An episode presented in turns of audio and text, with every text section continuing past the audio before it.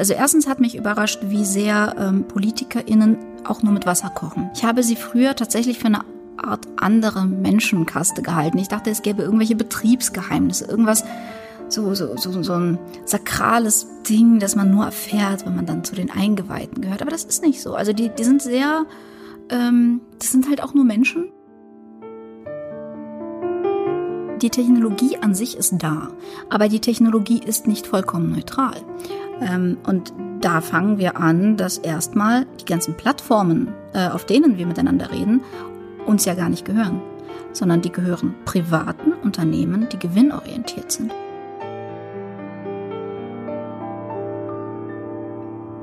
Ich finde, erstens, jeder sollte da tätig werden, wo er oder sie sich wohlfühlt. Und ich finde, dass die physische Präsenz und die kommunale Arbeit und die Gemeindearbeit im Informationszeitalter noch so wichtig sind wie nie zuvor. Wenn man flieht und selbst wenn man sehr, sehr gut aufgenommen wird, und das wurden wir wirklich, ähm, hat man immer das Gefühl, zwischen den Stühlen zu sitzen.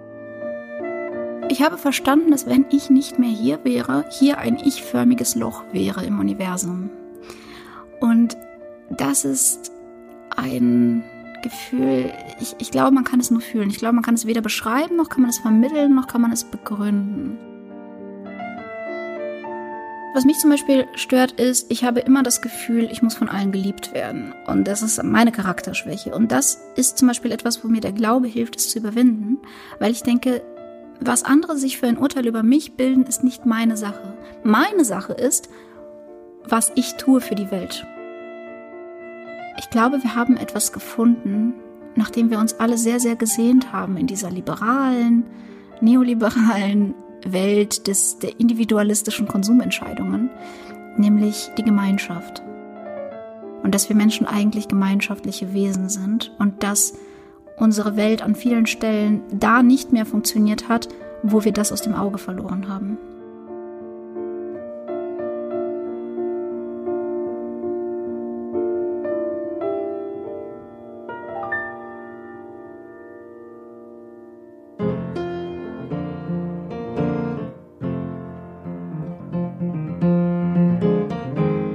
Verbunden mit ein Podcast der Evangelischen Citykirchenarbeit Münster.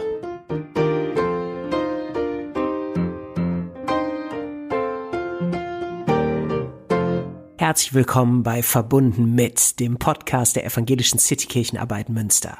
Mein Name ist Moritz Greper, ich bin Pfarrer in der Auferstehungskirchengemeinde in Münster-Mauritz und beauftragt für Citykirchenarbeit. In diesem Podcast treffe ich ganz unterschiedliche Menschen. Ich möchte etwas über ihre Geschichte erfahren, mit ihnen über ihr Engagement, ihre Werte, Haltung und ihren Glauben sprechen. Mich interessiert ihre Sicht auf Religion, Politik und das Leben. Mein heutiger Gast ist 32 Jahre alt und in der Ukraine geboren. Als Kind kam sie mit ihrer Familie nach Deutschland und lebt seit einigen Jahren in Münster. Sie ist Diplompsychologin und Expertin für digitale Partizipation und Bildung. Sie ist verheiratet und hat eine Tochter. Sie ist Künstlerin und zeichnet. Von 2011 bis 2012 war sie politische Geschäftsführerin und Gesicht der Piratenpartei Deutschlands. In dieser Zeit ist sie sehr bekannt geworden. Heute engagiert sie sich bei den Grünen. Wir nennen es Politik heißt ihr 2013 erschienenes Buch. Darin schildert sie für Politik-Neueinsteiger die Möglichkeiten neuer demokratischer Formen durch Nutzung des Internets. Seit 2014 leitet sie bei Politik Digital e.V. das Projekt Aula, ein Konzept zur politischen Bildung und demokratischen Beteiligung von Jugendlichen an den Regeln und Angelegenheiten ihrer Schulen und außerschulischen Organisationen. Darüber hinaus hat sie eine regelmäßige Radiokolumne beim Deutschlandfunk und moderiert den Podcast Überstunde bei Media Pioneer auf einem Schiff in Berlin. Hineingeboren in eine jüdische, aber atheistische Familie, kam sie als junge Erwachsene zum jüdischen Glauben. Sie ist so vielfältig beschäftigt, dass ich Zweifel hatte, dass sie Zeit für verbunden mit haben könnte. Und dann hat sie auch noch einen Tag, nachdem ich sie per Mail angeschrieben hatte, getweetet, ob ihr nicht jemand die 95 ungelesenen Mails abnehmen könnte, die auf sie in ihrer Mailbox warten. Da hatte ich große Zweifel, ob sie es schafft und Zeit dafür hat, hier zu verbunden mitzukommen. Umso mehr freue ich mich auf dieses spannende Gespräch, das wir im Gemeindehaus der Auferstehungskirche aufgezeichnet haben. Wir sind jetzt verbunden mit Marina Weißband. Hallo Marina, herzlich willkommen hier in äh, der Auferstehungskirchengemeinde und schön, dass du da bist als Gast in unserem Podcast. Hi, vielen Dank für die Einladung. Freut mich äh, total, dich hier zu haben. Und Marina, du bist ja ein Mensch, ähm, dessen Gesicht ganz viele Leute kennen aus einer ganz bestimmten Zeit äh, in deinem Leben. Denn du warst politische Geschäftsführerin der Piratenpartei, als die so einen ganz schnellen, massiven Aufstieg gemacht hat. Und da warst du so mit eins der Gesichter, die in Talkshows war. Damals war, glaube ich, Anne Will noch Günther Jauch sozusagen. Genau, Anne Will war damals Günther äh, Jauch. Und ähm, man kannte dich, die Bildzeitung hat über dich berichtet und ähm, damit hast du gefühlt schon eine Laufbahn irgendwie hinter dir. Und äh, mich würde interessieren, ähm, wie die Zeit damals, als du so ähm, intensiv äh, für die Piraten gearbeitet hast, wie hat das eigentlich deinen Blick auf Politik verändert? Ja, ich reflektiere jetzt mal. Ich bin 32 Jahre alt, Politikerin im Ruhestand. Ich reflektiere jetzt meine Laufbahn. Ähm, ich muss sagen, die Piratenpartei hat meinen Blick auf die Politik nicht nur verändert, sondern äh, er hat genau mit der Piratenpartei angefangen. Mhm. Ich war als äh, Flüchtling hier in Deutschland und komplett apolitisch, bis ich 19, 20 Jahre alt war. Also wirklich im Sinne von, ich habe keine Nachrichten geschaut, ich wüsste nicht, wen ich wählen sollte, wenn mein Leben davon abhinge, aber ich hatte auch gar kein Wahlrecht. Und ich habe erst, ähm, also meine Regisseurin vom Theater hat mich erst zum Wählen gezwungen, mehr oder weniger, als ich das Wahlrecht dann hatte. Und als ich gewählt habe. Und das Wahlrecht, da muss ich ja immer nachfragen, kam das mit der Staatsbürgerschaft? Das kam mit der Staatsbürgerschaft, okay. genau.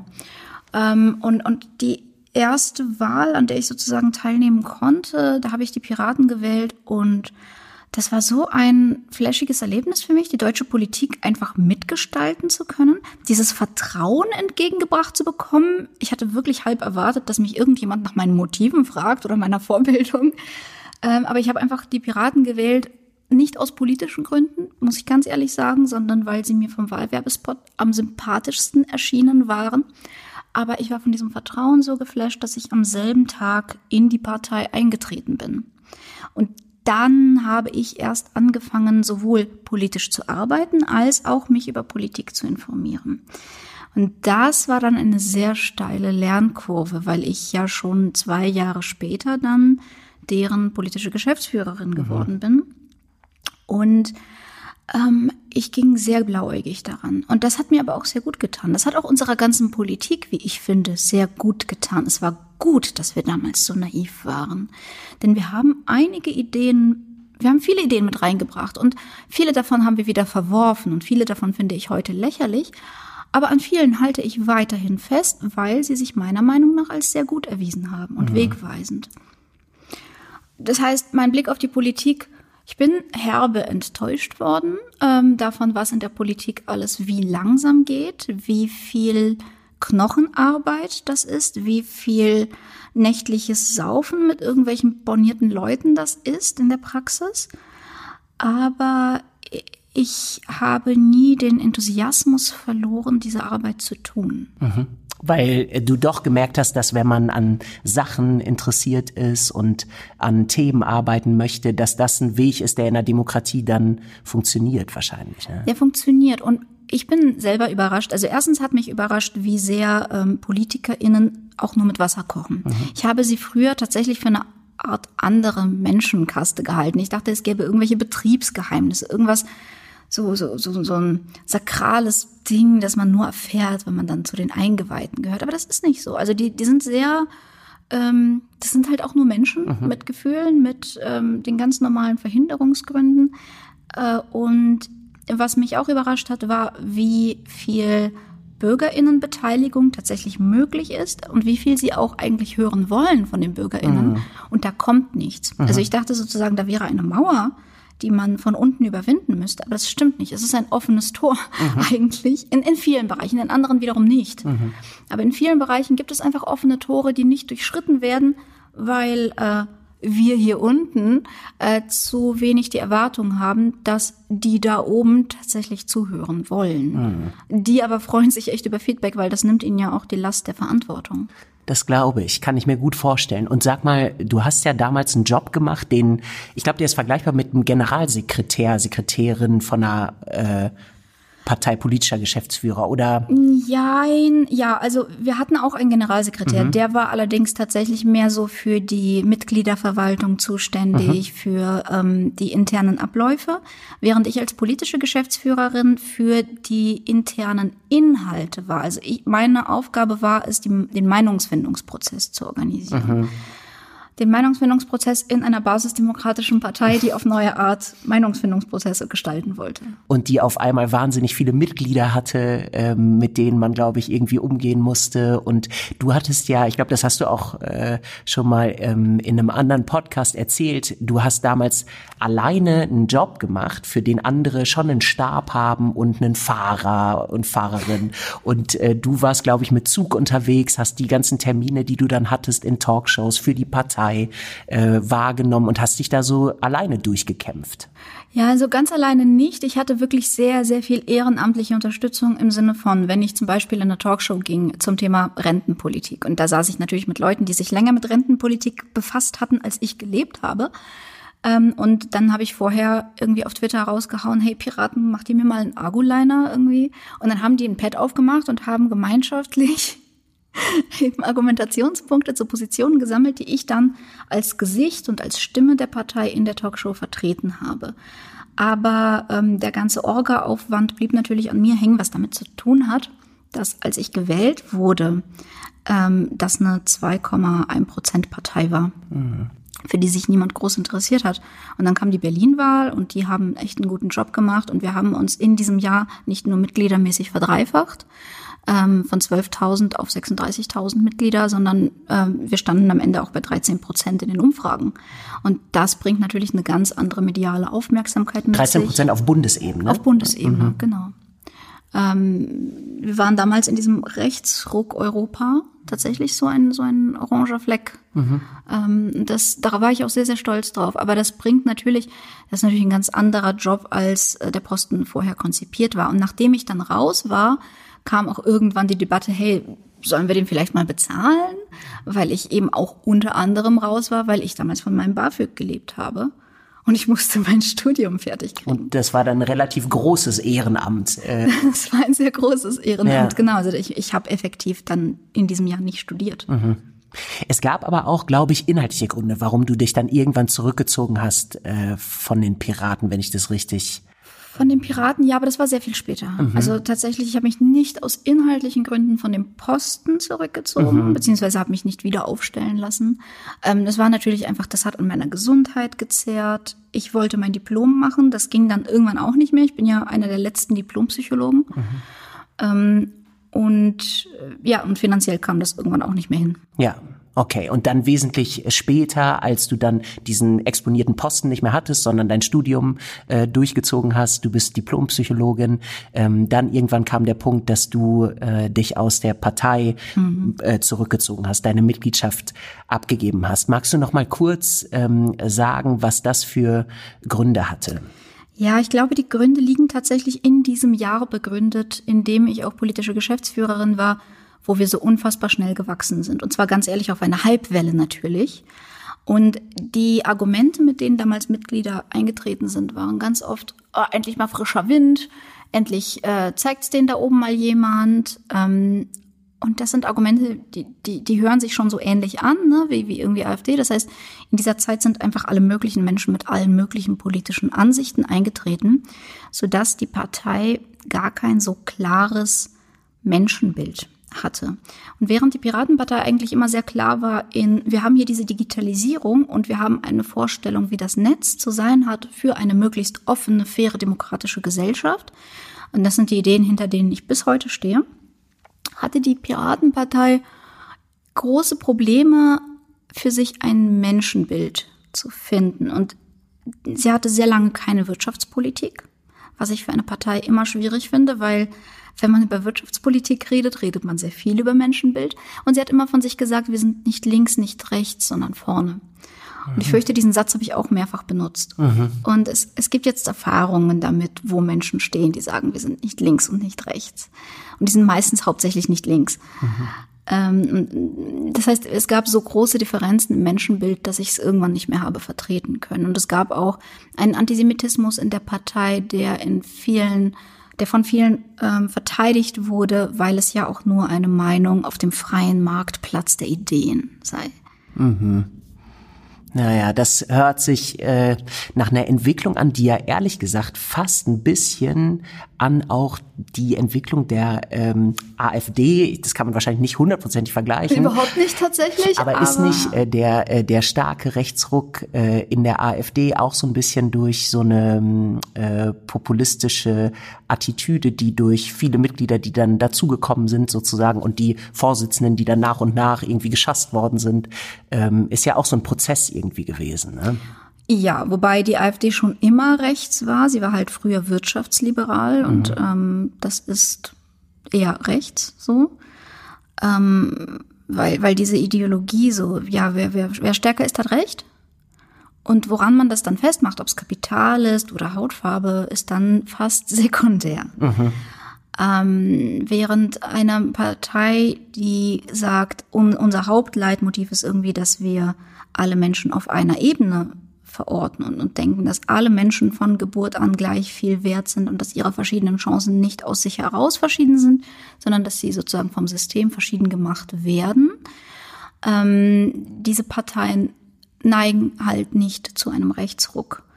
Das ist, glaube ich, der wesentliche Unterschied, warum auch liberale Parteien und Menschen sich immer sehr hüten müssen, nicht nach rechts abzudriften, weil wenn man liberal ist im Sinne von Freiheit und diese Freiheit zum Beispiel seit den 70ern vertreten hat, ähm, in den 70ern war Freiheit eigentlich mehr die Freiheit des weißen Mannes. Ich meine, in den 70ern durften Frauen noch nicht eigenständig Möbel kaufen, ohne ihren Mann zu fragen.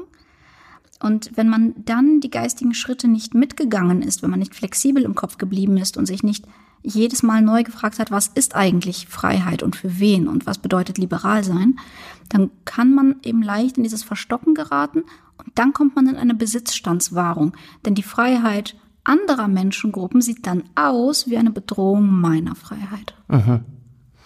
Ja, das äh, äh, macht total Sinn. Und diese äh, analytische Art, ähm, wie du ähm, so eine äh, Entwicklung äh, hier darstellen kannst, ähm, die prägt ja, glaube ich, heute auch noch viel von deinem tun. Du bist ja ganz äh, vielfältig ähm, engagiert als Autorin, als ähm, Gastgeberin eines äh, Podcasts, als Kolumnistin im Deutschlandfunk.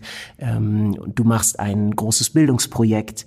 Ähm, diese ganzen Dinge, gibt es was, wie die zusammenhängen? Also gibt es etwas, was dich sozusagen ähm, in diese vielfältigen Tätigkeitsfelder bringt? Mhm.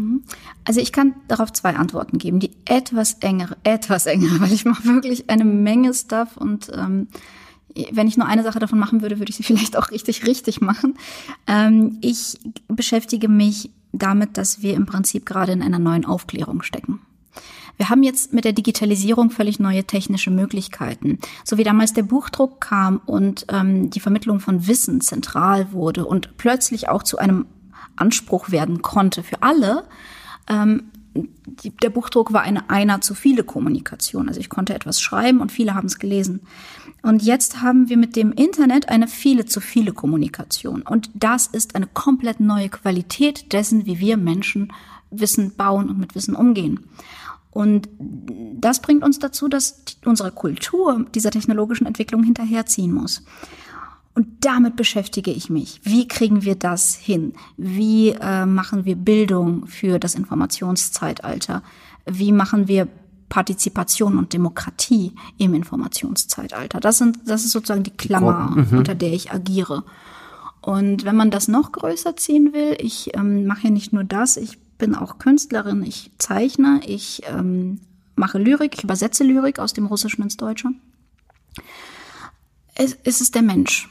Also ich zeichne Menschen. Ich, also dezidiert Menschen und ich, ich schreibe Gedichte über Menschen und mich, ich habe Psychologie studiert. Mich um dich mit dem Menschen zu beschäftigen. Um mich mit dem Menschen zu beschäftigen. Ich liebe Menschen.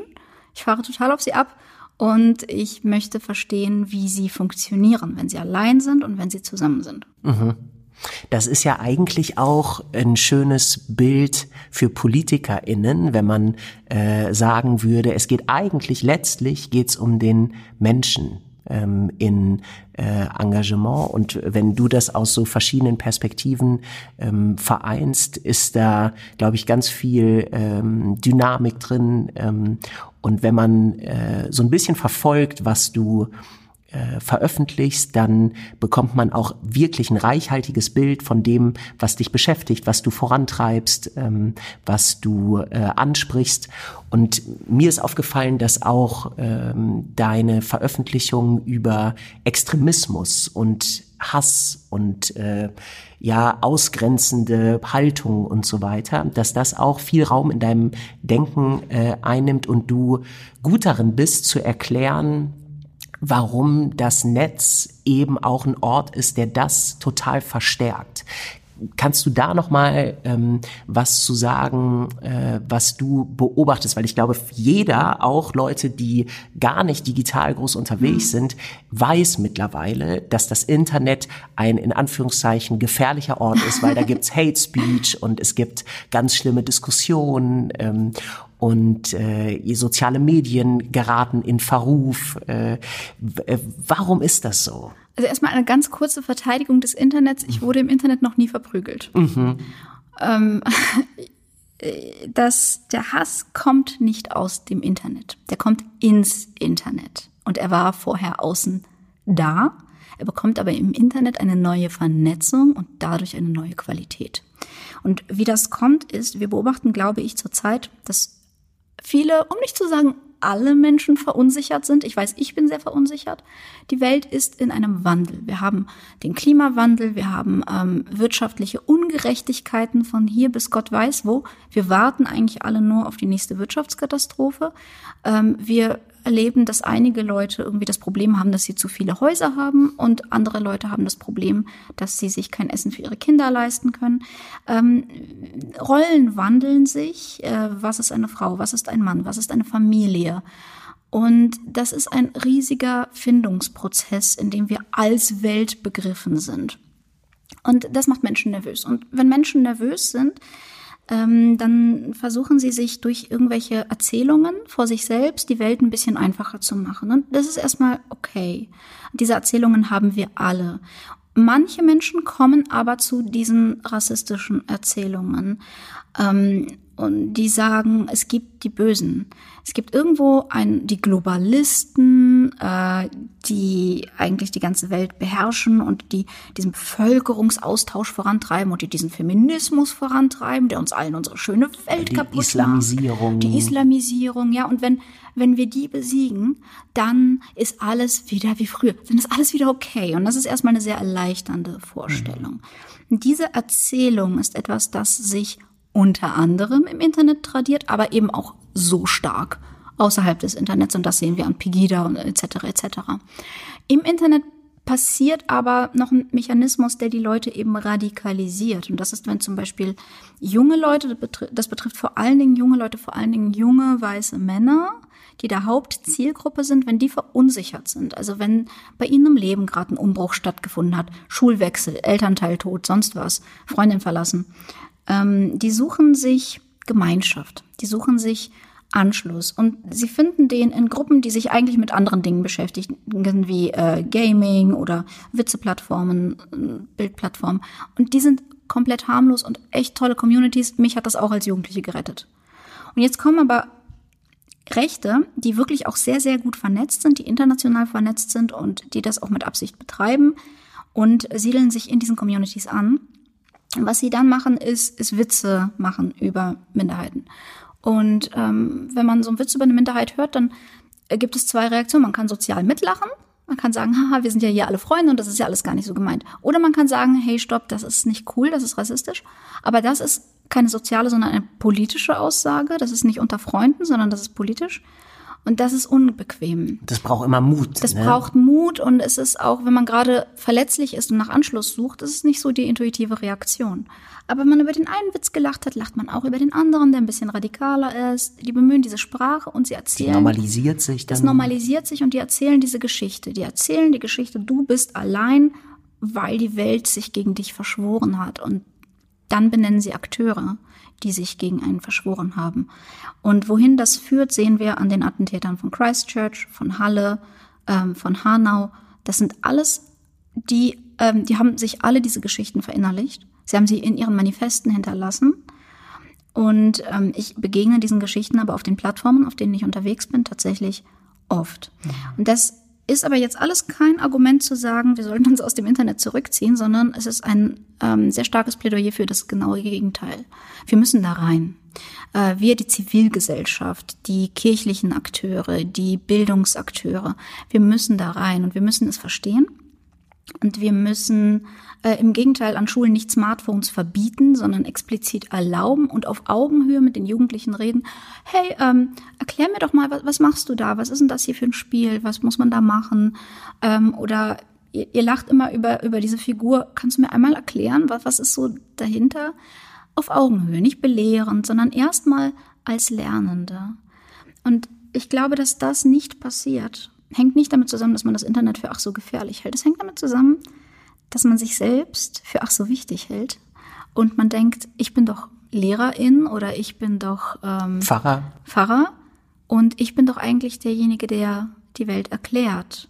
Und man ist sich gar nicht gewöhnt, plötzlich in der Rolle zu sein, die Welt erklärt zu bekommen oder etwas erklärt zu bekommen, wo man sich selber unsicher ist, weil es die eigene Autorität natürlich ähm, beschädigt. Und es macht auch ein bisschen Kontrollverlust. Und viele haben dann das Gefühl, dass das wird mir meinen Job schwerer machen, wenn ich keine Kontrolle habe. Aber die Welt ändert sich eben dahingehend, dass wir diese viele zu viele Kommunikation haben. Und eine der Sachen, die das mit sich bringt, ist, wir werden alle zu Lernenden. Mhm was ja grundsätzlich erstmal was total Gutes äh, ist und ähm, ich bei der viele zu viele Kommunikation kann man ja auch als erstes eigentlich eine total positive Assoziation haben, dass Partizipation einfach möglich ist für alle mhm. plötzlich, was ja ein großer demokratischer äh, Wert ist und etwas, wofür wir alle äh, arbeiten sollten, denke ich. Und das Problematische denkt man dann natürlich auch schnell mit, dass leider die, die äh, dass diese viele zu viele Kommunikation für etwas Mieses missbrauchen möchten und dabei auch clever sind, das eben auch gut machen können. Die Frage ist, wem überlassen wir die Gestaltung unserer viele zu viele Kommunikation? Mhm. Denn die Technologie an sich ist da, aber die Technologie ist nicht vollkommen neutral. Ähm, und da fangen wir an, dass erstmal die ganzen Plattformen, äh, auf denen wir miteinander reden, uns ja gar nicht gehören sondern die gehören privaten Unternehmen, die gewinnorientiert sind. Die müssen Werbung verkaufen, dafür müssen sie Aufmerksamkeit erzeugen und dafür müssen sie Inhalte pushen, die möglichst radikal sind und möglichst vielen Leuten gegen den Strich gehen. Und dadurch haben wir eine Radikalisierung der Inhalte im Internet. Um, wenn wir ernsthaft sagen, wir haben jetzt eine viele zu viele Kommunikation und als Zivilgesellschaft wollen wir sie für Partizipation nutzen, dann müssen wir auch erstmal darüber nachdenken, wem muss denn eigentlich eine Infrastruktur gehören, die man für Partizipation nutzt? Und da gehen wir äh, in die Besitzverhältnisse der Kabel. Wem gehören die physischen Kabel und wer bestimmt darüber, welche Daten über sie laufen und welche nicht? Mhm. Ja. Ähm, das sind Fragen, die, die, ja, ich würde nicht sagen, auf uns zukommen, weil das klingt so zukunftsmusiktechnisch. Die sind das, eigentlich da. Die ne? sind da, die müssen wir uns stellen, mhm. die werden sehr selten gestellt. Ja. Ich merke, äh, ich bin äh, nur ein äh, Jahr älter als du und äh, trotzdem ist für mich manches auch gar nicht so selbstverständlich, was diese Fragen angeht, ähm, obwohl ich auch im Internet unterwegs bin und soziale Medien kenne und ähm, grundsätzlich mit Plattformen vertraut bin. Und doch ist bei mir zum Beispiel immer, und ich glaube, das ist auch eine klischeehafte Haltung, ähm, so Foren, wo so Austausch stattfindet, die potenziell vielleicht auch so Orte sind, wo Jugendliche, die verunsichert sind, auch gecatcht werden von mhm. schlechten Ideologien da würde ich denken, ach, da habe ich eh keinen Zugang zu und das ist doch, ich will die lieber in der analogen Welt denen begegnen und mit denen hier in der Kirchengemeinde oder wo auch immer in der Stadt äh, arbeiten. Das ist irgendwie nicht mein Spielfeld. Mhm. Würdest du sagen, das ist eigentlich nicht die Haltung, die angebracht ist, so wie ich dich äh, eben gehört habe? Oder braucht es noch ähm, andere Leute, die eben dieses Feld nicht überlassen? Ähm, ich finde deine Haltung vollkommen angebracht. Ich finde, erstens, jeder sollte da tätig werden, wo er oder sie sich wohlfühlt. Und ich finde, dass die physische Präsenz und die kommunale Arbeit und die Gemeindearbeit im Informationszeitalter noch so wichtig sind wie nie zuvor. Und ich halte sie für ganz zentral, denn äh, was diese Leute wirklich davon abbringt, irgendwo reinzudriften, ist, wenn sie kommunal gut angebunden sind, wenn sie Strukturen haben, die sie unterstützen, wenn sie Menschen haben, die sie unterstützen. Und dafür müssen wir sorgen. Das ist, also wenn wir gegen Hass im Internet kämpfen, findet dieser Kampf nicht notwendigerweise im Internet statt, mhm. sondern der findet vor Ort in äh, kommunaler Arbeit statt, der findet äh, in Jugendforen statt. Und was ich ganz wichtig finde, ist, dass wir mehr dritte Räume schaffen, also Räume, die weder unsere Lern- und Arbeitsorte noch unsere Wohnorte sind, sondern offene Räume, wo wir uns begegnen können. Und das ist die ganz zentrale Arbeit sowohl für ähm, Prävention als auch für Demokratie, denn das sind die Räume, in denen Demokratie wächst. Mhm. Das Internet ist hier eine unterstützende Struktur und ähm, Leute wie du müssen nicht jetzt online gehen und anfangen, da Jugendarbeit zu machen.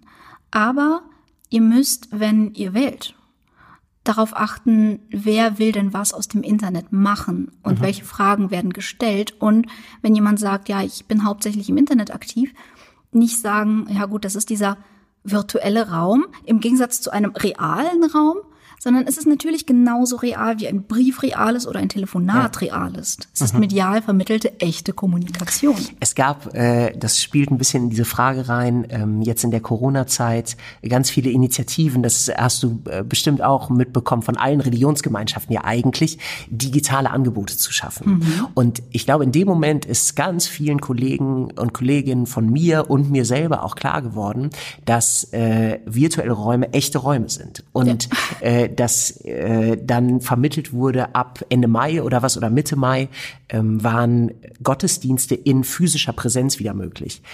Und äh, das hieß erst äh, offiziell, wir bieten wieder öffentliche Gottesdienste an.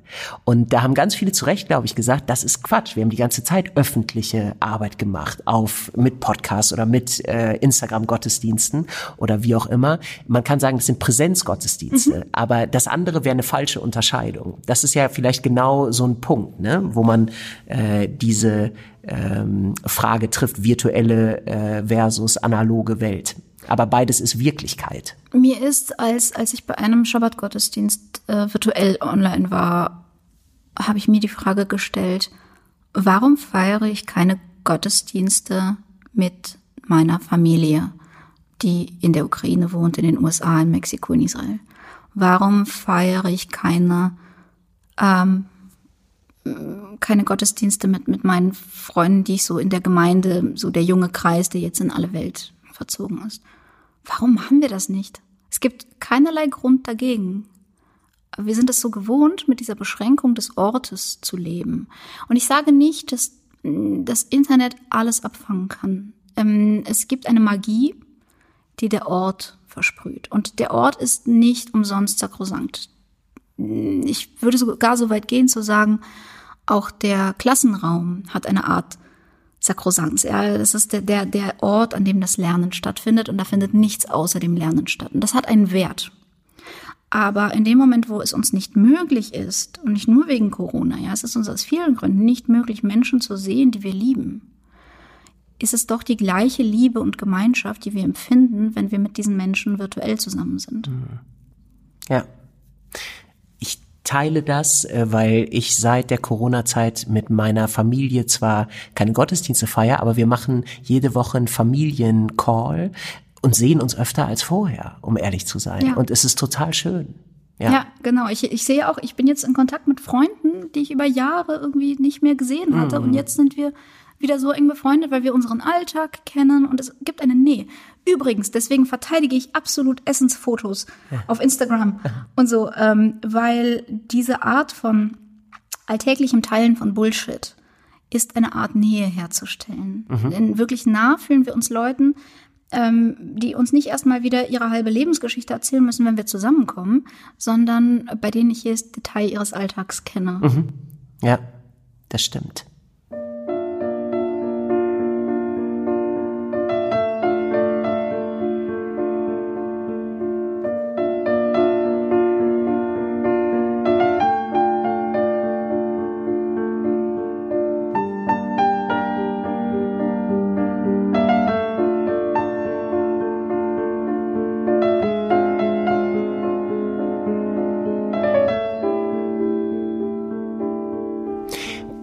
Nimm dir ruhig noch mal Kaffee nach. Wenn äh, ich hatte ich eben das Gefühl, Kaffee. ach so, ich, ich dachte, du wolltest eben äh, äh, noch nein, was. Nein, das hat, das hat da Druck ah, drauf. Alles klar. Ach, du bist so aufmerksam. ähm, Stichwort Klassenzimmer hat auch so eine Magie des Ortes. Ähm, eine, ein großes Projekt von dir nennt sich Aula. Mhm. Und äh, das leitest du, das hat ähm, mit dem Verein Politik Digital in Berlin zu tun. Ähm, und da geht es, glaube ich, auch um äh, sozusagen die Vernetzung von ähm, Partizipation, politischer Mitbestimmung von SchülerInnen ähm, und dem Einsatz, dem sinnvollen Einsatz von digitalen Medien. Ähm, kannst du das mal beschreiben? Weil ich glaube, ganz viele Leute suchen ja eigentlich nach genau äh, solchen Instrumenten jetzt äh, nochmal verstärkt in der Corona-Zeit. Das stimmt. Aula mache ich tatsächlich hauptberuflich. Also das mhm. ist mein, mein, mein Hauptjob. Ich arbeite bei Politik Digital e.V. Und dort ähm, hatte ich 2014 die Idee zu diesem Projekt und ähm, entwickle das seitdem. Und Aula ist ein Beteiligungskonzept. Es wurde entwickelt für Schulen. Wir entwickeln es inzwischen auch für außerschulische, ähm, wie Jugendforen und Gemeinden. Äh, und was es macht, ist im Prinzip, es besteht aus drei Teilen. Es besteht aus einer Online-Plattform, auf die SchülerInnen ihre eigenen Ideen einstellen können, äh, diskutieren können, sie erweitern können, Projektpläne ausarbeiten können, kollaborativ und darüber abstimmen können. Es besteht aus didaktischen Materialien, die Lehrerinnen, aber auch Schülerinnen helfen, diesen ganzen Prozess zu begleiten, zu reflektieren, dabei Kompetenzen zu entwickeln wie Kommunikation, Zusammenarbeit, Kreativität, kritisches Denken, demokratische Kompetenzen, Medienkompetenz und so weiter. Und ähm, es besteht aus einem Vertrag, der jeweils geschlossen wird ähm, mit der Schulkonferenz die sich meistens freiwillig selbst verpflichtet, alle Ideen mitzutragen, die die SchülerInnen per Aula beschließen, äh, in bestimmten Rahmen. Also da steht dann ganz genau drin, was sie nicht dürfen und da steht drin, was sie dürfen. Und wir haben eigentlich eine dauerhafte begleitende SchülerInnenpartizipation, bei der aber eben nicht nur die KlassensprecherInnen oder die SchülervertreterInnen ähm, sozusagen das Wort haben, sondern alle, alle. immer. Und alle können auch immer Ideen in den Prozess einbringen. Und die digitale Plattform hilft uns dabei, das Ganze zu strukturieren, zu protokollieren, transparent zu machen. Sie hilft SchülerInnen, die eher schüchterner sind, die sich nicht äh, mündlich äußern wollen oder solchen, die Deutsch als Fremdsprache sprechen. Ähm, und jetzt während Corona hilft es natürlich massiv, SchülerInnen miteinander im Kontakt zu halten und mit den LehrerInnen im Kontakt zu halten und äh, auch eben demokratisch Maßnahmen auszuarbeiten und mitzubestimmen. Mhm. Also ist das im Grunde ein Beispiel für eine Plattform, die Aula bereithält, die eben nicht eine Facebook-Gruppe ist oder mhm. eine WhatsApp-Gruppe, sondern etwas, was nicht einem privaten Unternehmen gehört, sondern dann zur Verfügung gestellt wird ähm, und sichergestellt ist, dass da keine Werbung ähm, mit reinspielt und äh, keine irgendwelche äh, Hidden Agendas, die äh, damit vorhanden sind. Genau, Aula ist ein Teil des Internets, das ich schaffen will, mhm. nämlich nämlich eines freien, offenen Internets, das seinen BenutzerInnen gehört.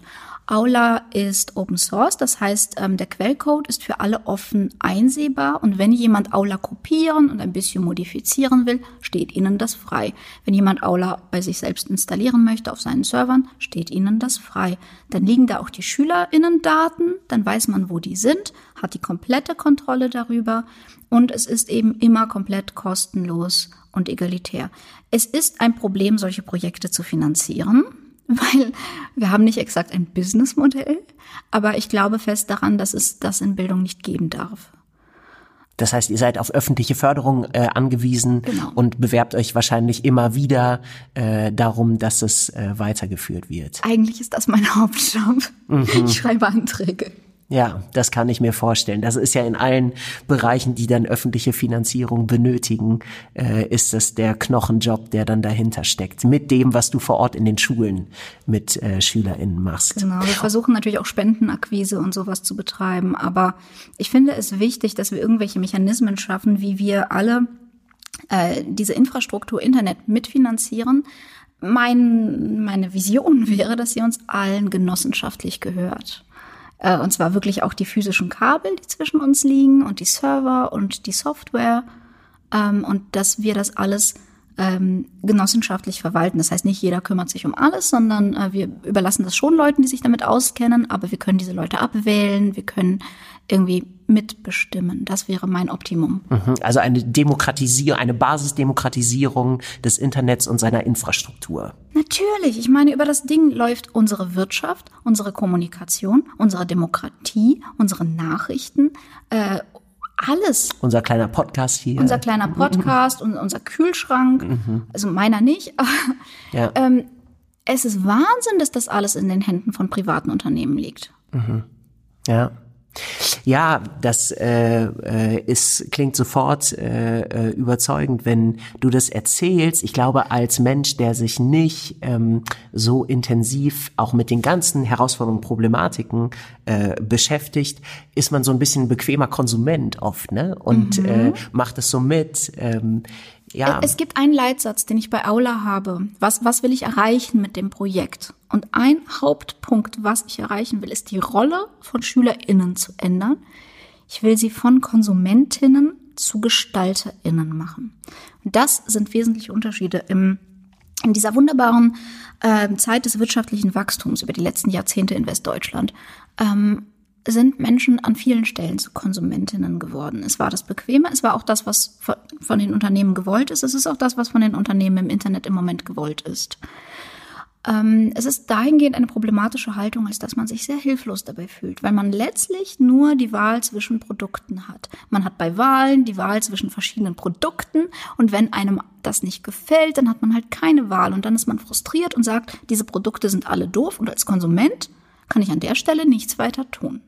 Als Gestalterin hingegen äh, fängt meine Arbeit da erst richtig an, wo ich die Auswahl von Produkten sehe und sage, ah, das gefällt mir alles nicht ich mache etwas eigenes oder ich ändere ein Produkt oder ich engagiere mich an Parteien vorbei, ja, die Fridays for Future. Das ist quasi der Moment, wo deine Theaterregisseurin dich als unpolitischen Menschen zur Wahl geschickt hat und du äh, durch dieses erhebende Gefühl äh, vielleicht das erste Mal diesen Switch bei dir selber vorgenommen hast. Genau, genau. Also ich bin an der Stelle tatsächlich von der Konsumentin zur Gestalterin geworden und, und mir hat es eben nie gereicht, dieses Kreuz zu machen, sondern ich musste dann auch, wenn ich dieses Kreuz gemacht habe, dann trage ich ja wohl auch die Verantwortung, dass die Partei was Vernünftiges macht. Mhm. Da muss ich jetzt halt eben auch hier rein. Mhm.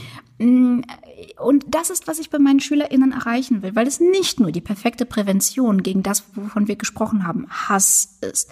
Weil Hass letztlich aus Ohnmacht entsteht und aus einem Gefühl von Kontrollverlust sondern es macht die Menschen auch glücklicher, wenn sie das Gefühl haben, ich kann über mein Leben bestimmen, ich kann meine Beziehungen bauen, ich kann kommunizieren und deshalb kann ich auch mit meinem Ehepartner kommunizieren und ähm, ich kann Wünsche äußern, ich kann mich mit anderen zusammentun, ich kann Mehrheiten finden und ich kann mit diesen Mehrheiten etwas tun. Das ist, ähm, ich empfinde darin sehr viel Glück in dieser Selbstwirksamkeit.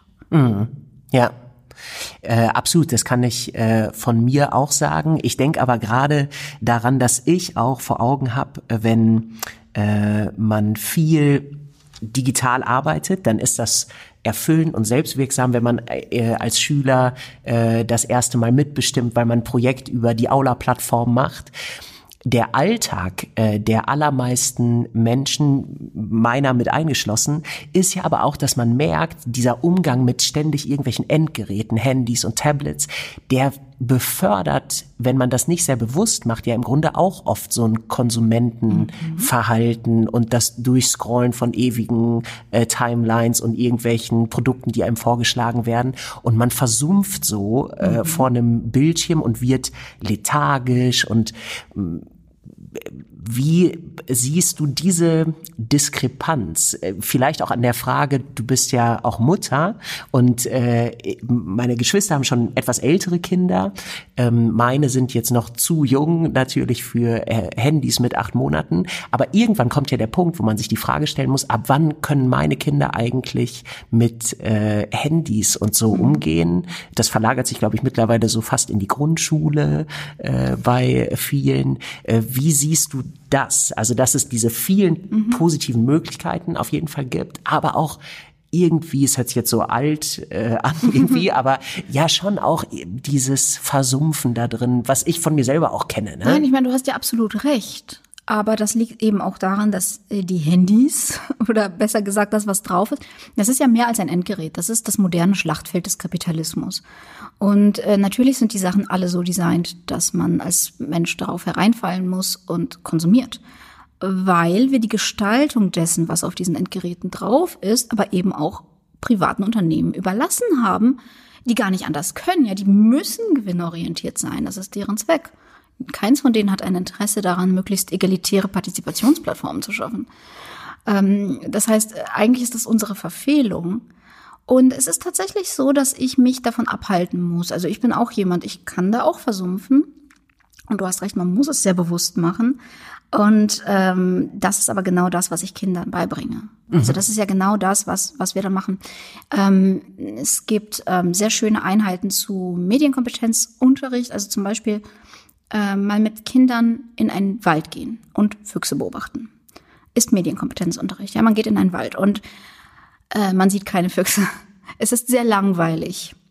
Irgendwann am Nachmittag, wenn alle schon am Quengeln sind, sieht man vielleicht mal einen Fuchs irgendwo langhuschen. Und dann ist aber Gaudi. Und danach geht man in eine Dokumentation über Füchse. Und dann sitzen die Kinder da und sagen, boah, die müssen echt lange gefilmt haben, um so viele Füchse mhm. zu sehen. Mhm. Und das ist Medienkompetenz. Meine Tochter ist drei und sie, äh, sie wuchs von Anfang an mit Medien auf. Also ich habe kein Mindestalter, aber ich vertrete die Ansicht, dass Kinder das, was sie digital machen und sehen, vorher analog gemacht und gesehen haben sollten. Mhm. Das ist, glaube ich, eine ganz gute Faustregel, weil diese, weil sie diese Virtualisierung sonst nicht verstehen. Und ich bin immer, immer, immer dabei. Ähm, es gibt ansonsten sehr schöne digitale Spiele, wo man mit Formen und Farben und so auch schon für, für relativ kleine Kinder, ähm, die sie mal macht. Also wirklich so ganz, ganz selten. Das ist keine Beschäftigung. Es darf niemals eine Beschäftigung für Kinder sein, sondern es muss immer ein gemeinsames Entdecken und Erleben sein mit den Eltern. Ähm, und dann finde ich es auch pädagogisch sinnvoll. Ja, äh, ich muss immer dran denken, dass auch in so einem paar Monate alten äh, Leben scheinbar schon, das nehme ich auf jeden Fall bei meinen Töchtern wahr und ich glaube, es geht fast allen Eltern so, dass man erschreckt ist darüber, dass ein Handy schon interessant ist mhm. äh, für kleine Kinder auch. Und ähm, ach, ich denke immer, obwohl wir uns Mühe geben, das nicht so interessant zu machen, wenn äh, die beiden bei uns sind, kriegen die ja doch mit, dass man damit Fotos macht und äh, sich ständig doch damit beschäftigt. Irgendwie, Klar, die Eltern benutzen es und Kinder beobachten Eltern und tun, was Eltern machen. Mhm. Und das ist jetzt aber kein, aus meiner Sicht, kein radikales Argument, benutze dein Handy nicht in, in Beisein deines Kindes. Ähm, auch wenn ich davor warnen würde, da jetzt stundenlang drin zu versickern, ja, weil das klar. ist äh, problematisch. Aber ähm, ich meine, meine Tochter und ich scrollen zum Beispiel gemeinsam durch Fotos mhm. von Freunden und Bekannten, die sie vielleicht nicht sehen kann, gerade während Corona nicht. Wir machen Videotelefonate mit ja. Oma und Opa. Natürlich ist das Handy interessant mhm. und das ist doch auch an der Stelle für das Kind ein echter Mehrwert. Sie muss halt bloß Oma und Opa real kennen und sie muss verstehen, was das für Personen sind. Und wir müssen auch paar Mal hingefahren sein, damit sie versteht, dass sie an einem anderen Ort sind. Und dann hat es was richtig Schönes, dass man die Menschen dann in die Präsenz holen kann. Ne? Genau. Ne? Ja, genau. Ja. Mhm. Ja, äh, das sind äh, echt alles äh, spannende Themen, die einen als Erwachsenen ja beschäftigen und dann noch mit Blick auf äh, Kinder und die eigene Arbeit natürlich. Ähm, ja, das ist. Äh also eins muss ich auch sagen, ne? wenn falls ich super sicher klinge, während ich das alles erzähle. Hm. Nein, ich bin, ich bin doch genauso auf Entdeckungsreise wie der Rest von uns. Aber das ist eben auch das Schöne an unserer mhm. Zeit. Wir können alle gemeinsam suchen und ich finde, es gibt diese starke Solidarität, die wir daraus entwickeln können miteinander. Mhm. Ja.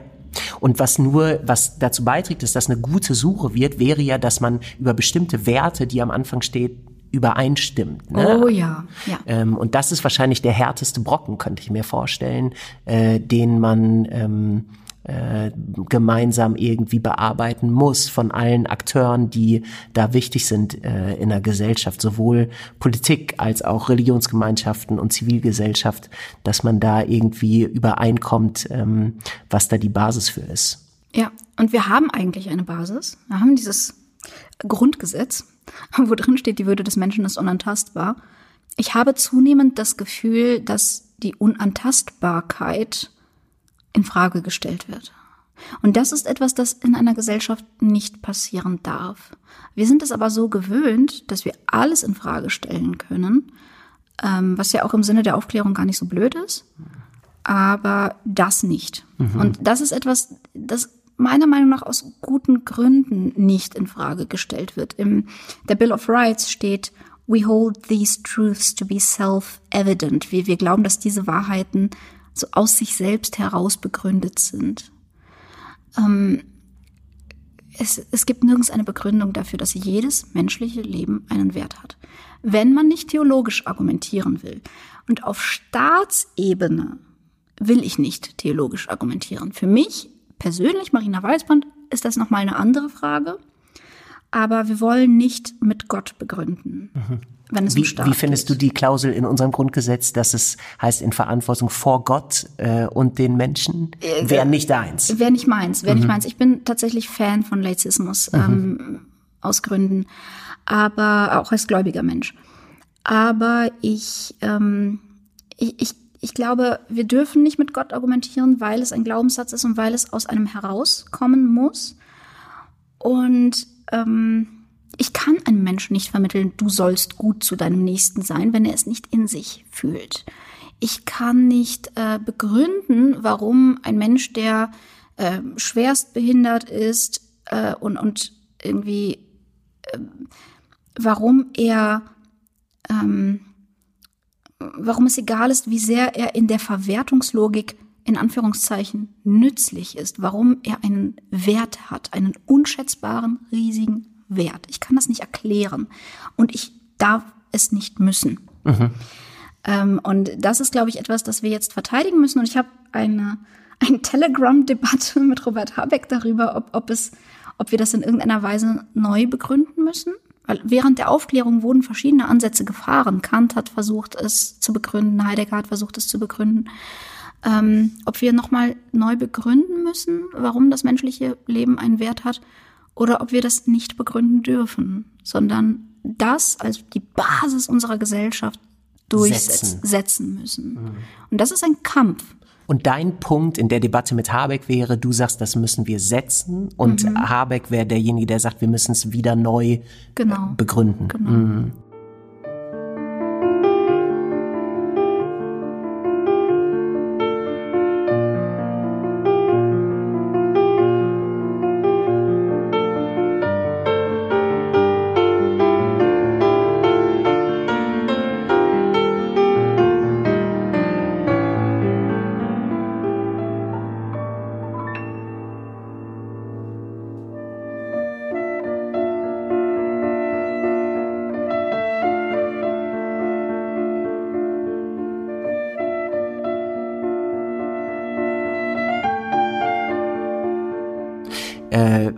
Stichwort Habeck, du bist mittlerweile Mitglied bei den Grünen mhm. ähm, seit äh, einiger Zeit und ich habe von dir gehört, dass äh, du diese Wahl getroffen hast, weil das Menschenbild, glaube ich, was äh, da ähm, in der Partei steckt, dir am ehesten ähm, entspricht. Mhm. Ja.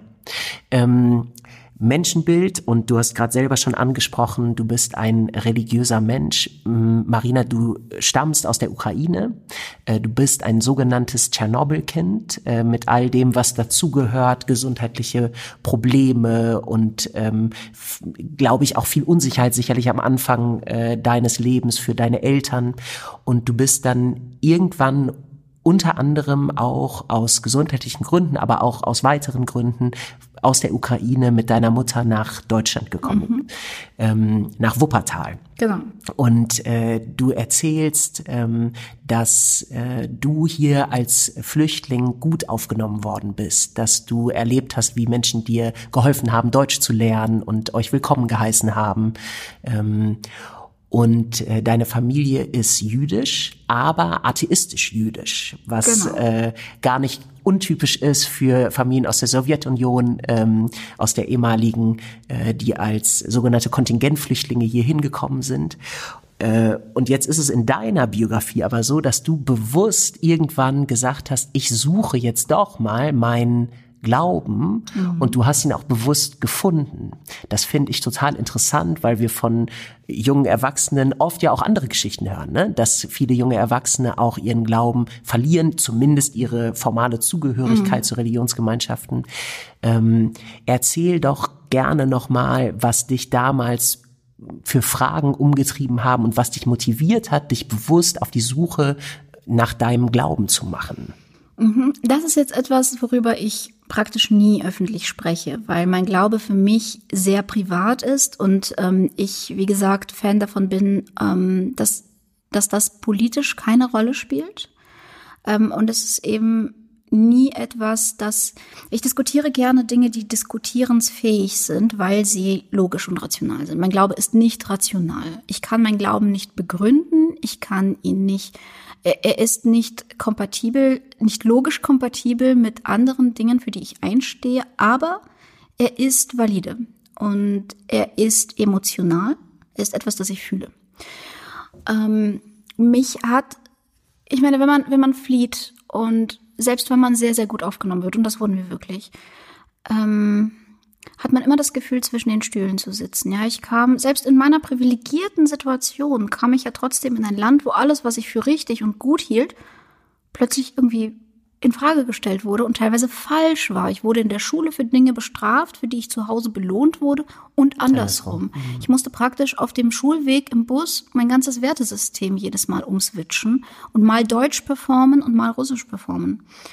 Und ähm, das ist etwas, das zu einem Gefühl großer Verlorenheit führt. Ähm, mir fehlte immer komplett, auch da wir in der Familie eben nicht religiös sind, ähm, irgendein Halt, irgendetwas, das höher ist als der sehr relative Bezugsrahmen der Normen einer Gesellschaft. Und ich habe sehr früh angefangen, gläubige Menschen zu beneiden. Ich habe gedacht, gläubige Menschen haben etwas sehr Schönes. Sie haben eine sehr positive Energie. Sie gehen sehr gut mit anderen Menschen um. Äh, und ich beneide sie für die Sicherheit, die sie ausstrahlen. Das hat aber dann viele, viele Jahre bei mir gebraucht, weil man nicht bewusst zum Glauben kommen kann. Mhm. Ich glaube nicht, dass das geht. Man kann nicht sagen, okay, dann, dann glaube ich halt jetzt, weil ich habe nicht geglaubt.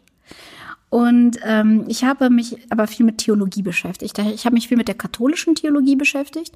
Ähm, als Kind war ich erst im katholischen, dann im evangelischen Religionsunterricht. Ähm, wir mussten damals noch. Und ich war, ich habe auch in einem Kirchenchor gesungen, eine Zeit lang. Ähm, und ich bin mit 18 zum Glauben gekommen. Äh, das war durch Tolstoi. Mhm. Es ist sehr schwer, das zu erklären. Aber es gab einen Aha-Moment, in dem ich bei der Lektüre von Tolstoi. Bei der Lektüre von Tolstoi, ja, in dem Moment, in dem Andrei Bolkonski gestorben ist, in dem ich plötzlich die Urfreiheit. Ist das, sorry, ich bin kein Literatur äh, so Kenner. Äh, das ist im Buch. Krieg ist das Krieg und Frieden? Frieden? Das okay. ist Krieg und Frieden, mhm. genau. Ähm, ich habe die menschliche Urfreiheit verstanden. Ähm, Andrei Bolkonski wird von einer Kanonenkugel getroffen und ähm, fällt ins Gras und sieht den Mond oder sieht den Mond zum letzten Mal. Und ich hatte am nächsten Tag eine Matheprüfung, äh, meine Mathe-Abi-Prüfung tatsächlich. Mhm. Und ich war super nervös und wie jedes, Klar. wie jeder Jugendliche habe ich natürlich dann bis tief in die Nacht Krieg und Frieden gelesen. Und ähm, ich habe in diesem Moment verstanden, er sieht den Mond zum letzten Mal. Er kann jetzt noch die Augen öffnen und schließen und gleich hat er diese Freiheit nicht mehr. Wenn er, er kann nicht mehr den Arm heben, er kann nicht mehr Nudeln essen, er kann sich nicht mehr umdrehen, nicht mehr einatmen. Ich habe verstanden, dass wenn ich nicht mehr hier wäre, hier ein ich-förmiges Loch wäre im Universum. Und das ist ein Gefühl, ich, ich glaube, man kann es nur fühlen. Ich glaube, man kann es weder beschreiben, noch kann man es vermitteln, noch kann man es begründen. Und war das dann auch in Bezug auf deine eigene Gefühlslage, Aufregung vor der Mathe-Abi-Prüfung sozusagen das, was dich so ein bisschen auf den Boden zurückgeholt hat? Absolut. Ich habe verstanden, selbst wenn ich bei der Matheprüfung durchfalle, ich hatte am Ende 15 Punkte, ich, ich war ein furchtbarer Mensch. ähm, äh, selbst wenn ich Da sind jetzt viele neidisch auf dich, um ehrlich zu sein. Selbst wenn ich jetzt durchfalle, selbst wenn ich obdachlos werde, ich werde immer den Mond sehen können. Ich werde immer den Arm heben können. Ich werde immer in diesem Universum willkommen sein. Diese Willkommenheit im Universum, dieses jemand bietet einen Platz für dich. Und dann habe ich mir die Frage gestellt, okay, du, du bietest mir einen Platz, was willst du von mir? Und da habe ich die Antwort im Judentum gefunden. Und die unterscheidet sich, glaube ich, nicht wirklich von der Antwort im Christentum. Ich halte Christus für den größten Rabbiner. Ähm, ich bin heilig und heilig sollst du sein. Und das ist ein klarer Auftrag. Das ist ein klarer Auftrag. Sieh das Gute im Menschen, ähm, se- sei gut, sprich Gutes und ähm, versuche zu geben, ohne etwas zu erwarten, versuche zu lieben, ohne zurückgeliebt zu werden, versuche zu vertrauen und in deinen Mitmenschen nicht Konkurrenten zu sehen, sondern Mitmenschen. Und es ist sehr schwer, Menschen als Mitmenschen zu sehen. Und es kostet viele Jahre Arbeit, das tatsächlich zu tun. Insbesondere wenn sie Sachen anders sehen, anders machen als man selber. Ja, das ist ähm, gar nicht so sehr wie, wie was mich stört. Was mich zum Beispiel stört, ist, ich habe immer das Gefühl, ich muss von allen geliebt werden. Und das ist meine Charakterschwäche. Und das ist zum Beispiel etwas, wo mir der Glaube hilft, es zu überwinden, weil ich denke, was andere sich für ein Urteil über mich bilden, ist nicht meine Sache. Meine Sache ist, was ich tue für die Welt. Und das ist etwas, das für mich in diesem jüdischen Glauben sehr, sehr stark verankert ist und was mir hilft, die Arbeit zu tun, die ich tue, weil wenn man jemand ist, der, der eine echte Störung hat in Bezug auf, wie sehen andere mich, ist es richtig schwierig, in der medialen Öffentlichkeit zu stehen. Was du nach wie vor tust und vor allem auch mal äh, ganz verschärft getan äh, hast dann in deiner Piratenphase. Richtig, und das ist eigentlich mein persönlicher Albtraum.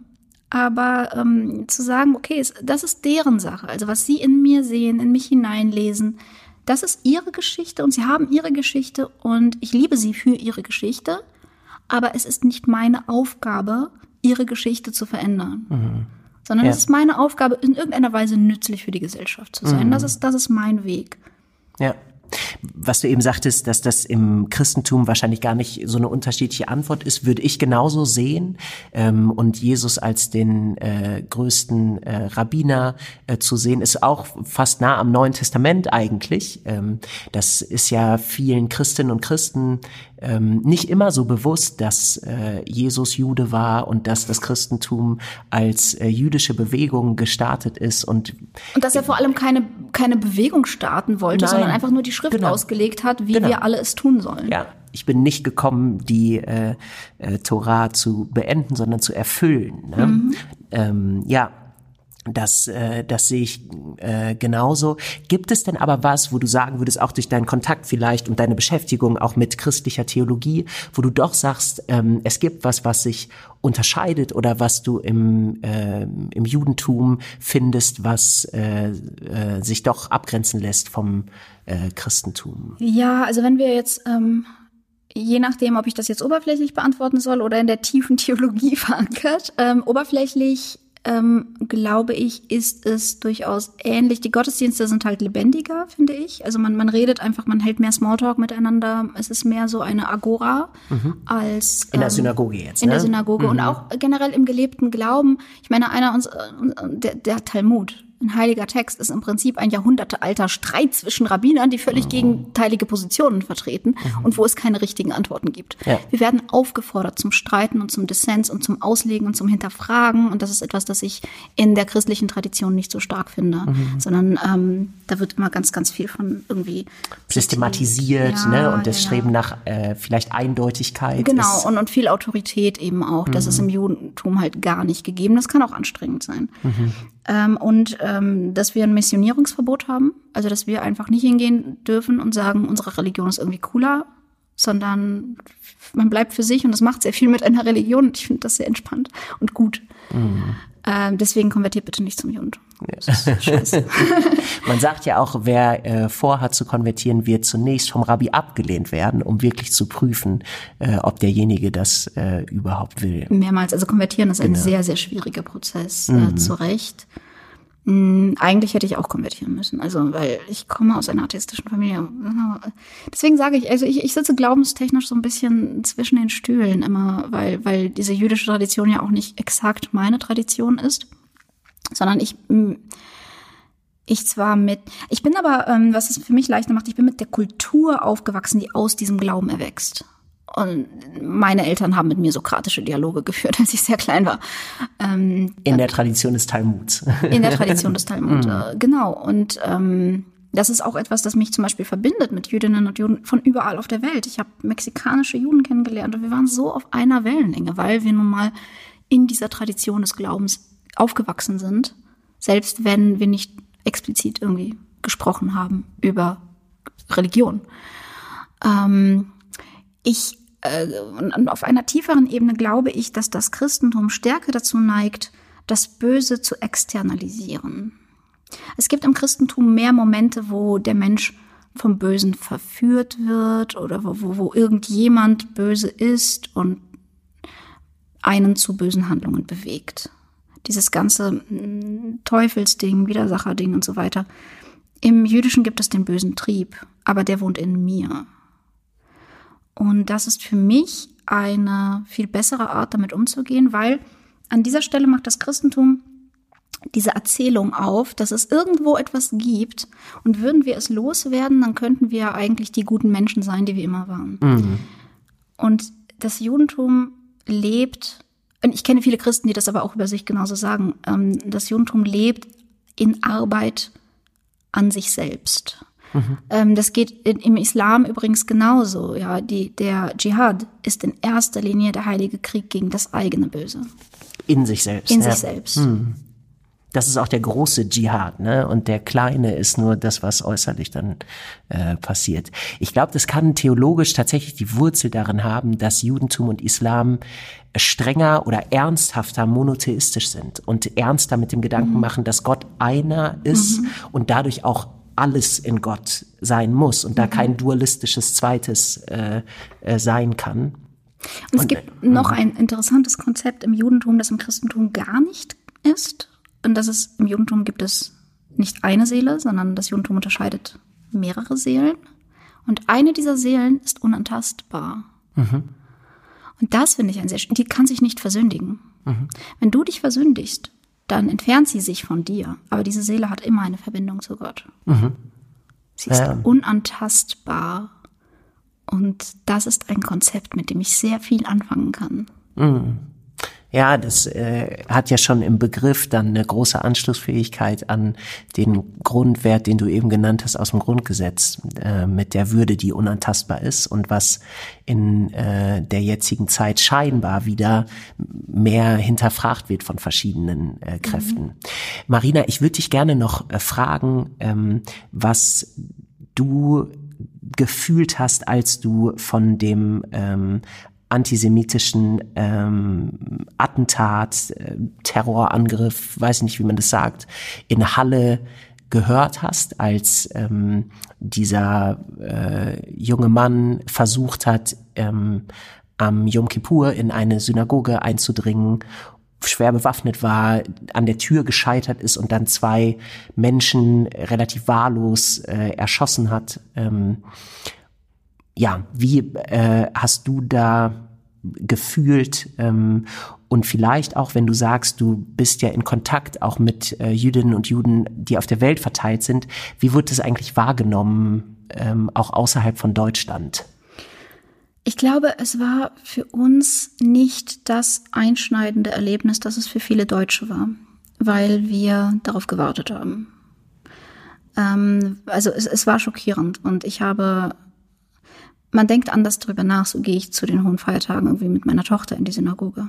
Es ist einfach, aber es war schon immer ein Stück weit, wenn, wenn ich beten gehe und ich gehe an einer Polizeikontrolle vorbei, dann macht das etwas mit mir dann ist es ein anderes Leben. Wir durften, wir haben damals versucht, ähm, 2000, äh, keine Ahnung, acht oder so, haben wir versucht, eine jüdische, ähm, äh, ein jüdisches Jugendcafé hier in Münster zu etablieren, äh, so ein Stammtisch. Und wir durften keine Werbung dafür machen. Also die Polizei hat uns gesagt, bitte nichts publizieren, wo Ort und Datum stehen. Weil zu gefährlich. Weil zu gefährlich. Aber wir haben ja gerade diejenigen versucht zu erreichen, die nicht regelmäßig in die Synagoge gegangen sind. Und es, es, es ist einfach ein völlig anderes Leben und wir, wir können uns ganz anders vernetzen nur und ähm, aber es war nicht, es war keine Zäsur, weil man halb damit gerechnet hat. Also man, man hat sich gefragt, wann passiert es, aber nicht passiert es. Ob es passiert. Nicht ja. ob es passiert. Wir haben die Vorbereitungszeichen gesehen und ich sehe auch, dass noch mehr passieren wird. Und zwar nicht nur gegen Jüdinnen und Juden, sondern gegen Muslime, ähm, gegen viele Minderheiten in diesem Land. Ähm, und das ist, es ist sehr schwer damit zu leben. Und deswegen stürze ich mich wahrscheinlich auch so in diese Präventionsarbeit und, und sage irgendwie Selbstwirksamkeit und äh, Aufklärung. Und ich bin ähm, daraufhin habe ich angefangen ähm, zu schreiben über Radikalisierung im Internet, der der Täter von Hanau eben auch anheimgefallen ist.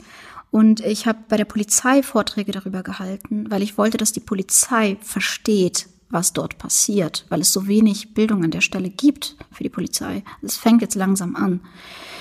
Ähm, ich bin jemand, der sich dann in Aktivismus flüchtet, ja, der dann versucht irgendwie, ich muss dieses Problem lösen. Das ist mhm. ein Problem, ich muss es irgendwie lösen. Ähm, weil es sonst auch sehr schwer erträglich ist, damit zu leben, mhm. ähm, bedroht zu sein. Ja. Ich habe äh, in diesem Podcast ähm, vor kurzem mit Mohanad Rashid äh, sprechen können. Ähm, den kennst du vielleicht auch, äh, Professor für islamische Theologie hier in Münster. Und äh, da kamen wir auch ähm, äh, über Bedrohung seiner Person, auch Muslimen überhaupt gegenüber ähm, ins Gespräch. Und was ich, äh, ja, wahrscheinlich ist es auch so eine Sicht, wenn man selber nicht zu einer Minderheit gehört, die öfter dieses Gefühl hat, ist man dann schnell überrascht. Als ich die Folge beworben habe in sozialen Medien, hat's ja überhaupt nicht lang gedauert, bis von sowohl eher fundamentalistischen Muslimen und Salafisten und auch von äh, Rechten sofort Hasskommentare kamen ja. unter die Posts. Gar nicht, ich will gar nicht sagen, dass es ein mega der Shitstorm war. Dafür war das zu unbedeutend oder zu wenig Öffentlichkeit vielleicht. Es gab auch viele sehr positive Reaktionen. Aber mich hat schon total gewundert, dass das so schnell kam. Und ich habe dann, ich würde dich da gerne mal fragen, weil ich glaube, du bist als Frau und als Jüdin äh, leider im Internet ja auch ähm, einer mindestens doppelten äh, ja, Angriffsfläche irgendwie äh, stellst du da für viele, die äh, äh, Hass verbreiten, äh, Antisemit, äh, antisemitisch oder auch frauenfeindlich. Ähm, ich bin jetzt damit umgegangen. Ich war so bei dem ersten Kommentar noch versucht, äh, was dazu zu schreiben und habe dann aber gedacht, okay, das ist ganz deutlich ein Statement und nicht irgendwie der Versuch ins Gespräch zu kommen und habe es blockiert und gelöscht oder verborgen oder so. Ähm, was sagst du Leuten ähm, wie mir, die noch unerfahren damit sind, mit sowas umzugehen, die aber dem eventuell auch äh, mal ausgesetzt sind? Es ist verschieden, was ich zu sagen habe zu Leuten, die durch das, was sie sind, äh, das einfach, also ich meine, ihn verfolgt das ja dann auf Schritt und Tritt. Ja. ja, es war bei euch jetzt einmalig, weil ihr ihn zu Gast hattet, aber das bedeutet ja, jede, unter jedem Auftritt Klar. von ihm, unter jedem Posting von ihm findet genau das statt. Und das macht etwas mit dir und mit dem, wie du die Menschheit potenziell siehst. Ähm, und Leuten, die einfach, äh, die nicht regelmäßig selbst davon betroffen sind, die es aber sehen. Und Leute, die nicht regelmäßig davon betroffen sind, es aber sehen, möchte ich auffordern, sich einzumischen und auf diese Dinge zu antworten. Und zwar zu antworten mit, das geht nicht, das geht nicht, weil ähm, raus hier, klare Kante zu zeigen, klar zu antworten, zu sehen, dein Beitrag wurde gesehen und die, diese schweigende Mehrheit ist nicht auf deiner Seite, sondern sie ist gegen dich. Mhm. Das ist sowohl für die Opfer wahnsinnig wichtig, als auch. Um Solidarität zu merken? Um Solidarität zu merken. Ehrlich, es ist manchmal das Einzige, was mich über Wasser hält. Mhm. Ähm, und andererseits ist es aber auch für die TäterInnen wahnsinnig wichtig, weil äh, ich hatte gestern eine Diskussion über Hass im Internet und äh, es wurde die Frage gestellt, äh, es ist ja gar nicht, es wurde früher immer gesagt, ja, das ist die Anonymität des Internets. Aber das meiste passiert ja auf Facebook unter Klarnamen. Teilweise kriege ich E-Mails mit Klarnamen und Adresse drunter. Mhm. Was bringt Menschen dazu, öffentlich mit ihrem Namen, mit ihrem Foto sich so zu äußern? Und da gibt es nur eine Antwort. Sie halten es für das Richtige und für das moralisch Überlegene. Sie glauben, VertreterInnen einer schweigenden Mehrheit zu sein. Diesen Glauben muss man ihnen austreiben. Das ist das, was im Faschismus schiefgelaufen ist. Mhm. Die Mehrheit hat sich nicht geäußert. Und das ist das, was ich, was ich bitten würde, Menschen zu tun, wenn sie so etwas begegnen. Bitte, bitte seid laut. Das hilft. Wir haben Studien, die zeigen, dass Counterspeech hilft. Also Counterspeech ist Gegenrede. Und ähm, im Grunde könnte man ja sagen, das ist ja Zivilcourage das eigentlich. Ist ne? Zivilcourage, ne? absolut. Und man kann jetzt sagen, das ist digitale Zivilcourage, aber nein, es ist Zivilcourage. Mhm. Mhm. Äh, weil, weil es echt ist. Mhm. Ja, weil es mich echt trifft, meine echten Gefühle, weil es meine echte physische Sicherheit bedroht. Wenn solche, weil wenn sich erstmal so ein Klima der Droh, Bedrohung aufbaut, fühlen das viele auch als Handlungsaufforderung. Mhm. Und das, das macht uns unsicher. Mhm. Ähm, und wir wollen ja auch öffentlich sprechen und wir wollen ja auch, dass Minderheiten öffentlich sprechen. Und wenn die aber jedes Mal durch so einen Sumpf warten müssen, dann überlegen sie es sich manchmal. Ich habe mal ein halbes Jahr lang Twitter nicht benutzt. Ähm, weil du es nicht mehr ausgehalten hast? Weil ich es nicht mehr ausgehalten. Ich konnte es nicht benutzen. Das war damals das Resultat meines Einsatzes in der Ukraine. Ich war auf dem Maidan und habe davon berichtet ähm, für deutsche Medien. Und ähm, dann kam so eine Putin-Hasskampagne, also wirklich von diesen Trollzirkeln, mhm. die, die, die da Richtig professionell. Äh, und ich wusste, dass es professionell ist. Und ich wusste, dass nicht nur ich getargetet werde, sondern ganz, ganz viele Journalistinnen und Journalisten. Und trotzdem habe ich es nicht ausgehalten. Und deshalb ist es eben so wichtig mit Counterspeech. Ähm, und Leute wie ich, ja, ähm, ich starte jetzt seit heute ein neues Experiment. Ähm, ich schreibe unter jeden Hasskommentar, den ich bekomme, einfach nur ein Du bist okay. Oder ich sehe dich. Mhm. Ähm, so ein anerkennendes Sehen. Okay, du hast offensichtlich Schmerzen irgendwo tief in dir, die dich dazu führen, dass du mich jetzt angreifst. Weil es kann gar nicht sein, dass ich dich in deinem Leben in irgendeiner Weise störe, weil dafür bin ich einfach nicht wichtig genug. Mhm. Ich muss mich überhaupt nicht überschätzen. Ich mache nichts. Ich habe nicht mal ein politisches Amt. Du hast offensichtlich ein Problem und und ich bin Projektionsfläche. Und ich bin deine Projektionsfläche, aber ich sehe dich. Ich weiß, du erwartest nicht, dass ich mhm. dich sehe oder lese oder höre. Du schreist gegen die da oben an, weil du glaubst, nicht gehört zu werden. Aber ich sehe dich und ich höre dich und als Mensch, nicht was du tust, was du tust, ist scheiße und rassistisch und antisemitisch und shit. Einfach nur. Aber es ist nicht meine Aufgabe, Ihnen das zu erklären, weil ich würde mich aufreiben, wenn ich jedem Einzelnen erklären müsste, warum das gerade scheiße ist, was er tut. Äh, sondern ich schreibe einfach nur, du bist okay. Und ich möchte mal gucken, was, was daraus wird. Mhm. Ähm, und wie Leute sich dann verhalten. Und es hat auch etwas Reinigendes für mich, weil ich dann mich auf eine sehr ja, religiöse Position zurückziehen. Du gibst eine seelsorgliche Antwort eigentlich. Eigentlich ja. Ja. Eigentlich mhm. ja. Und damit wechsle ich meine Rolle so sehr aus, aus dem Opfersein heraus, mhm. weißt du? Und, und ähm, ist auch eine Form von Selbstermächtigung vielleicht. Ja, ja, ja. Marina, ich würde gern äh, zum Abschluss ähm, dir noch eine Frage stellen. Und zwar, ähm, was du jetzt im Erleben der Corona-Zeit, sie ist ja noch nicht vorbei, und jetzt schon aber auch in der Reflexion ähm, sagen würdest, was wünschst du dir für, wenn dieser Punkt gekommen ist und man kann sagen, wir sind post-Corona, äh, wenn der Impfstoff da ist oder wie auch immer, aber wenn man wirklich sagen kann, wir haben diese Zeit irgendwie überwunden, ähm, was wünschst du dir, was sich dann geändert hat im Sinne von, was hat sich dann neu etabliert mhm. oder was haben wir gelernt? Ähm, also erstens, mehr Online-Veranstaltungen, damit ich nicht mein halbes Leben im Zug verbringen muss. Bitte danke. ich, ich trete sehr viel auf, überall und ich habe eigentlich gar keine Lust. Also entweder ihr findet die Teleportation oder wir machen doch ein paar mehr Sachen online. Das gefällt mir eigentlich ganz gut. Dieser Teil gefällt mir ganz gut. Mhm. Aber für dich als Nerd von früher ist das ja auch eigentlich cool. Ne? Eigentlich kommen gerade alle Menschen zu mir nach Hause. Ja. ja, das ist schon schön. Ähm, ich finde wichtig, dass wir dann darüber reden, was eigentlich mit den Familien in dieser Zeit passiert ist und warum die, als es darum ging, alleingelassen wurden und warum sie politisch so wenig Gewicht haben.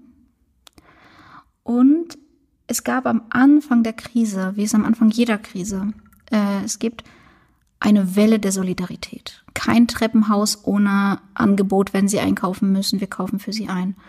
Ähm, diese, diese riesigen Hilfsnetzwerke, Seelsorge-Hotlines und was nicht alles.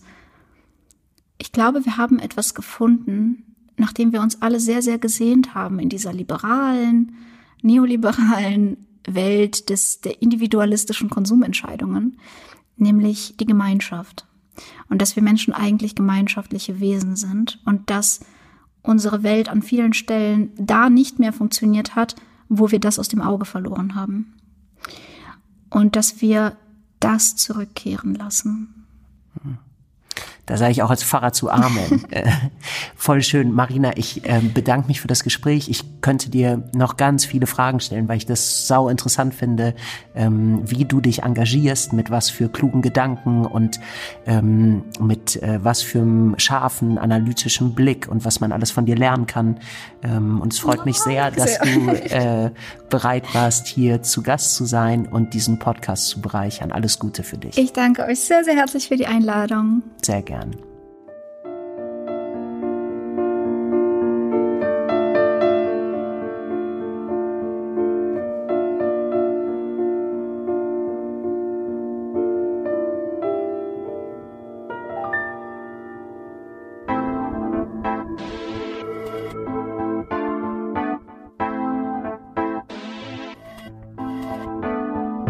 Vielen Dank fürs Zuhören, Teilen und Weiterempfehlen.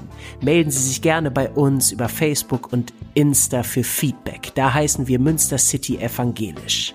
Marina und ich haben noch etwas weiter gequatscht, als die Mikros aus waren und festgestellt, dass es da noch Themen gibt, zu denen wir in diesem Gespräch nicht gekommen sind. Zum Beispiel die Wichtigkeit von Solidarität zwischen Juden und Muslimen als zwei marginalisierten religiösen Communities in Deutschland. Vielleicht treffen wir uns in der Zukunft einfach nochmal für ein Gespräch und holen das nach. Ich jedenfalls würde mich freuen. Verbunden mit wird produziert von Lukas Pietzner. Die Musik kommt von Hans-Werner Scharnowski, dem Popkantor des Evangelischen Kirchenkreises Münster. Und die Titelstimme stammt von Dennis Mohme. Ich bin Moritz Greper. Alles Gute für Sie und bis bald.